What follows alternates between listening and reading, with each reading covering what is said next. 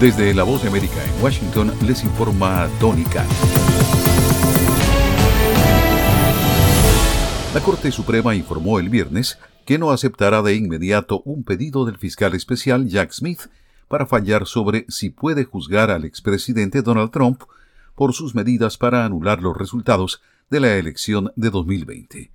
El asunto será resuelto por la Corte Federal de Apelaciones del Distrito de Columbia que ha indicado que decidirá con prontitud. Smith había advertido que un fallo de la Corte de Apelaciones podría no llegar a tiempo al Tribunal Supremo para que esto se revise y dé la última palabra antes de su tradicional receso de verano a mediados de año. Smith había solicitado a la Corte Suprema que interviniera por temor a que la disputa legal aplazara el juicio a Trump más allá de la elección presidencial del año próximo. La fecha actual de inicio del proceso es el 4 de marzo.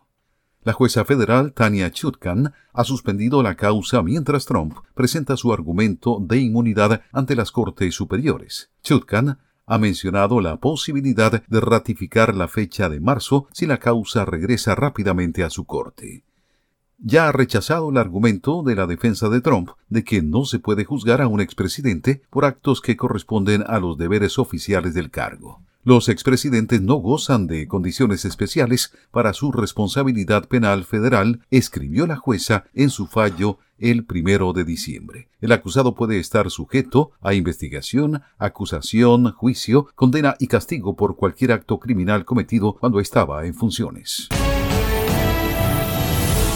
Una fiscal en Texas dice que la investigación sobre las fallas policiales durante la masacre escolar en Ubalde seguirá en 2024, contrariando expectativas de que se reunirá un jurado especial antes de fin de año.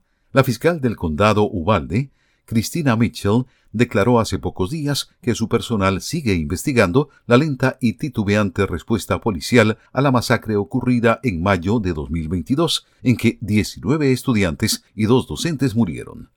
Los investigadores enviaron a Mitchell sus hallazgos preliminares en enero y ella previamente había dicho que los fiscales presentarían evidencias a un jurado investigador este año. La posibilidad de cargos penales contra algunos de los casi 400 oficiales que acudieron a la escuela primaria Rob y que esperaron más de una hora antes de enfrentar al asesino, ha acechado a Ubalde desde que los legisladores estatales acusaron a la policía a todo nivel de incumplir con su obligación de proteger a vidas inocentes por encima de su propia seguridad.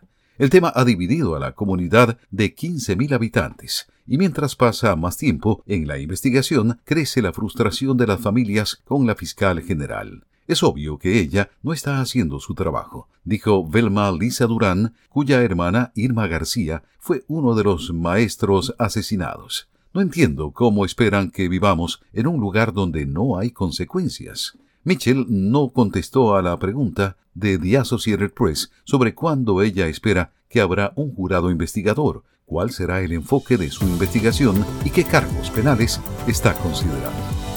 Desde La Voz de América en Washington les informó Tony